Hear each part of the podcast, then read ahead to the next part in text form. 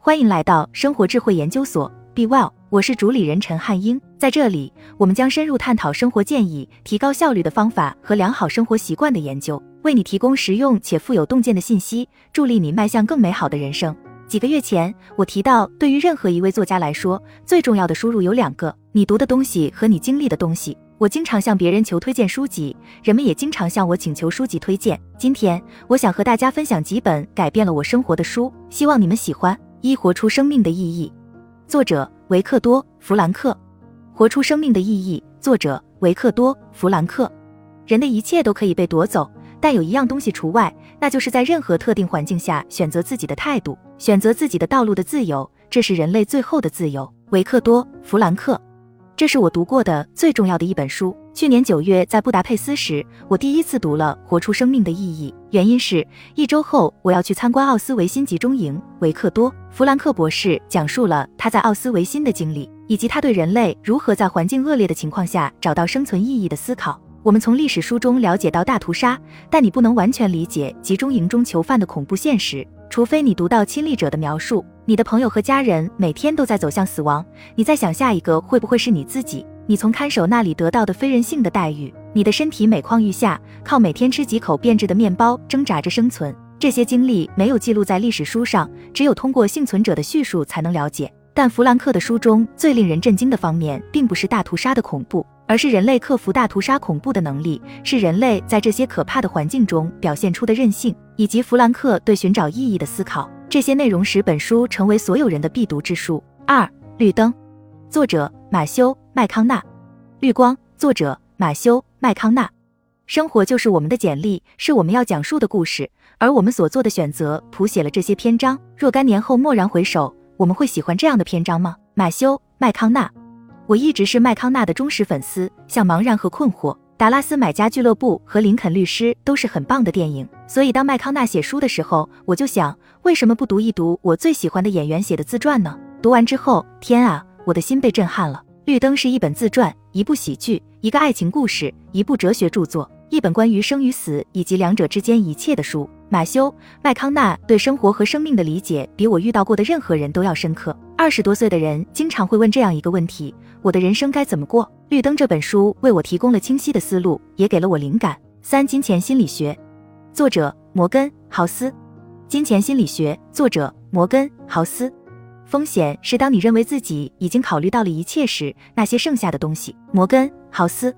迄今为止，摩根·豪斯的金钱心理学是我读过的最伟大的金融书籍。金融是一个定量的领域，在很大程度上被量化的书籍所淹没，但摩根·豪斯的巨著彻底改变了这一趋势。金钱心理学不是一本关于选股、市场行为或如何赚更多钱的书，不像许多金融书籍那样。豪斯讲了十八个关于我们与金钱的关系的故事。金钱心理学不是一本关于金融的书，而是一本关于人的书，关于你和我的书。它只是碰巧通过市场和投资者的视角来传达自己的信息。除了金钱心理学之外，豪斯是为数不多的几个我每次发帖子都会阅读其内容的作家之一。我把他的风格融入了我自己的写作中，他就是这么优秀。四。流浪，作者罗尔夫·波茨。流浪，作者罗尔夫·波茨。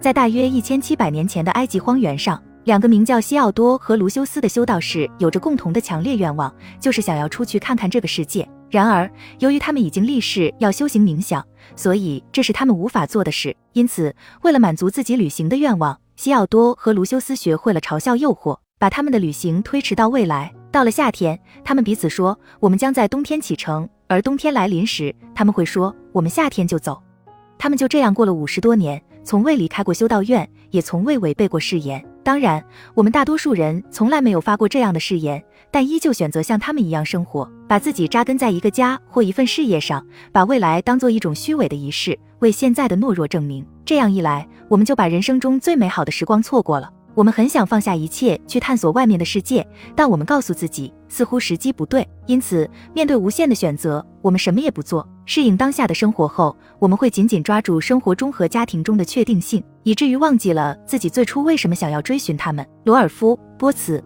正是这本书让我在过去的一年里背着背包走遍了二十多个国家。我们生来就有旅行和探索的内在欲望，想看看我们周围的世界。还有什么梦想能比在国外探险而不急着回家更让人向往的呢？但我们习惯于压抑这种欲望，对自己说：“我现在还不能走，时机不对。”我们没有去长期旅行，也没有去真正体验新的地方，而是把旅行缩短为一周的时间，赶着去尽可能多的旅游景点。我们已经将旅行商品化了，以适应以工作为中心的文化，以至于出国旅行只是代办事项清单上的另一个任务。《流浪》这本书让我明白，时机从来都不是正确的，而费用也不是那么昂贵。我们应该为了旅行而旅行，我们应该延长在国外探索的时间。旅行不应该是我们生命的暮年才有的奢侈，不是一件退休后才有资格做的事情，而应该是一种持续的经历。我们应该把它融入生命的每个阶段。《流浪》是少数几本我读了三遍以上的书之一。如果你有探索的冲动，但始终不能动身启程，这本书就是为你准备的。五艺术的战争，作者斯蒂芬·普雷斯菲尔德。艺术的战争，作者斯蒂芬·普雷斯菲尔德。你被恐惧吓坏过吗？这是一个好迹象。恐惧是好的，和自我怀疑一样，恐惧也是一个指标，能告诉我们该做什么。记住一条经验法则：我们对一项工作或职业越害怕，就越要确信自己必须去做。斯蒂芬·普雷斯菲尔德。如果你是一个创造者，比如作家、艺术家、运动员或者企业家，那么你需要读这本书。普雷斯菲尔德很好的描绘了我们在创作时所面临的内心斗争，对抗阻力。阻力是一种无形的力量，总是潜伏在角落里。阻力有很多名字，比如恐惧、拖延和怀疑，但所有这些负面的力量只是阻力的不同表象。普雷斯菲尔德的艺术的战争帮助我定义了阻力，并帮助我跨越阻力，继续前进。六楷模，作者马克·曼森。意图总是比言语响亮十倍。马克·曼森。楷模，作者马克·曼森。我以为自己会讨厌这本书，事实上，我一开始以为自己会讨厌马克·曼森的所有作品。我以为这本书会是在社交媒体上看到的那种哗众取宠的自助内容，但我错了。我在六月发现了曼森的博客之后就被迷住了。他写的关于人际关系、旅行、自信、内心的恶魔、性和心理学的文章比几乎所有人都多。但曼森最有趣的地方不是他的博客文章库。这位爱说脏话的自助作家最初是在网上约会论坛上给男人提建议，帮男人泡妞来走红的。他在波士顿一家著名银行的第一份工作开始六周后就辞职了。就在这个时候，他的女朋友出轨了。曼森开始约其他女孩子，开始在网上约会论坛上发帖。其他男人们开始付钱请曼森和他们一起去酒吧，看看他是怎么做到的。从投资银行转行真是太疯狂了，不是吗？最终，曼森将他所知道的关于男人、女人和约会的一切汇集成了一本书，也就是《楷模》，通过诚实来吸引女人。鉴于曼森的背景故事，我很感兴趣。虽然大多数约会建议，尤其是针对男性的建议，都是些肤浅的泡妞技巧，但曼森的书清楚地定义了情感联系、诚实和自信在约会过程中所扮演的角色。不管你是单身还是已婚，无论你是男生还是女生，我想你都会发现这本书很有趣。七炼金术士又名牧羊少年奇幻之旅，作者保罗·科埃略。炼金术士又名牧羊少年奇幻之旅，作者保罗·科埃略。梦想成真的可能性让生活变得有趣。保罗·科埃略。一个寻找宝藏的年轻人，一个成为人生使命的任务，来自异国他乡的英明导师，一段意想不到的浪漫，以及无数几乎让我们的主角无法到达目的地的冲突。这是一个典型的英雄之旅。然而，科埃略写了一个如此引人入胜的故事，让这种刻板印象消失了。我发现自己从第一页开始就沉浸在故事里了。《牧羊少年奇幻之旅》为英雄之旅小说树立了标准。八权力的四十八条法则，作者罗伯特·格林。权力的四十八条法则，作者罗伯特·格林。当你向世界展示你自己，展示你的才能时，自然会激起各种怨恨、嫉妒和其他不安全感的表现。但你不能把自己的一生都花在担心别人的小情绪上。罗伯特·格林。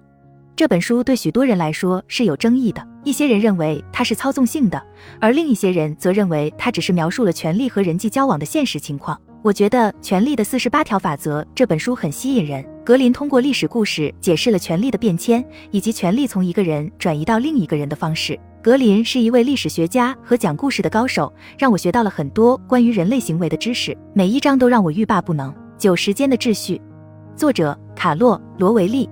时间的秩序，作者卡洛·罗维利。因为一切有始有终，所以导致我们痛苦的东西不在过去或未来。而是此时此地，在我们的记忆中，在我们的期望中，我们渴望永恒，我们忍受着时间的流逝，我们遭受着时间的折磨。时间是痛苦的。卡洛·罗维利，我仍然无法理解这本书的含义。罗维利是一位意大利理论物理学家，他通过这本书向我这样的凡夫俗子解释了时间的现实，他对时间的理解，以及他向我这样的人解释时间概念的能力，两者都令人印象深刻。以下是一些要点：时间不是线性的，将要发生的事都已经发生了，已经发生的事也正在发生。唯一线性的是我们对时间本身的感知和体验。这是一本有思想的书。十一亿美元的出价，作者亚历克斯·霍尔莫兹。一亿美元的出价，作者亚历克斯·霍尔莫兹。霍尔莫兹定律：你拖延的时间越长，能提出的要求就越大，跑道越长，能起飞的飞机就越大。亚历克斯·霍尔莫兹。一亿美元的出价是任何企业家都可以读到的最重要的书。霍尔莫兹写了一本大师级的著作，通过清楚地传达产品、服务或业务对客户的价值，使其盈利最大化。这在理论上容易吗？也许吧，但执行起来却很痛苦。霍莫兹凭借向客户清晰传达价值的能力，在短短几年内，从一个破产的健身房老板白手起家，成为千万富翁。通过一亿美元的出价，他与世界分享了他的最佳见解。十一厨师之旅，作者。安东尼·波登，《厨师之旅》作者安东尼·波登。我想要冒险，我想沿着农河走到柬埔寨黑暗的中心，我想骑着骆驼进入沙漠，四处都是沙子和沙丘。我想在俄罗斯的黑手党夜总会里踢掉靴子上的雪，我想在法国的一个小牡蛎村重温过去，在墨西哥农村走进一个霓虹灯闪烁的破旧小酒馆。我想在半夜冲过路障，用一把扔出去的万宝路烟盒轰走愤怒的民兵。体验恐惧、兴奋和惊奇。我想要追寻刺激，我从小就渴望的那种戏剧性的场景，以及我小时候在丁丁漫画书中看到的那种冒险。我想看看这个世界，我希望这个世界就像电影里那样。安东尼·波登，在波登还活着的时候，我没有读看更多他的作品，真是太可惜了。我从未意识到可以通过食物来讲述这个世界的故事，而且波登证明了没有比这更好的方式了。波登愿意走遍天涯海角。与任何人分享一顿饭或喝一杯酒，这是我生活中渴望的那种能量。而他直率、滑稽，有时还带着居高临下的写作语气，让你觉得自己正和他坐在世界另一端的餐桌旁。十二，如何生活？作者德里克·西弗斯。如何生活？作者德里克·西弗斯。请慢慢阅读，一行一行的读。德里克·西弗斯。我不知道自己是怎么找到西弗斯的《如何生活》这本书的，但我记得是什么时候找到的。当时我正坐在从意大利那不勒斯开往英国伦敦的火车上，看到有人在推特上提到了这本书。我浏览了德里克的网站，发现自己很感兴趣，就买了他的最新作品。接下来的六个小时里，我把每一页都读了一遍。《如何生活》中有二十七个相互矛盾的故事，实际上是诗歌，讲述了一个人如何生活。说实话，我不知道该如何描述这本书，但每一章都揭开了我自己生活的一层面纱。十三，写狗，作者菲尔奈特，写狗。作者菲尔奈特，我想告诉二十多岁的年轻男女们，不要满足于一份工作、一个专业，甚至一份事业，寻找自己的使命和召唤。即使你不知道这意味着什么，也要去寻找。如果你追随自己的内心召唤，则会不知疲惫，失望也会成为动力，让你找到从未有过的兴奋感。菲尔奈特，作为一名刚从斯坦福大学商学院毕业的前大学田径明星，菲尔奈特不知道自己想要做什么。除了一些对跑鞋半生不熟的想法和对看世界的渴望外，什么都没有。于是他启程环游世界，在日本做了短暂停留，推销他这个疯狂的鞋子创意。如果你曾经穿过一双印有白色耐克标志的球鞋，就会知道这个故事的结局。这本书是耐克创始人的回忆录。菲尔奈特的创业历程是我最喜欢的故事之一，因为读者可以看到一个蓬头垢面的二十四岁年轻人是如何最终改变世界的全部过程。好了，以上就是今天的分享。如果您有什么看法，欢迎在下方留言与我们交流分享。期待我们下次相遇。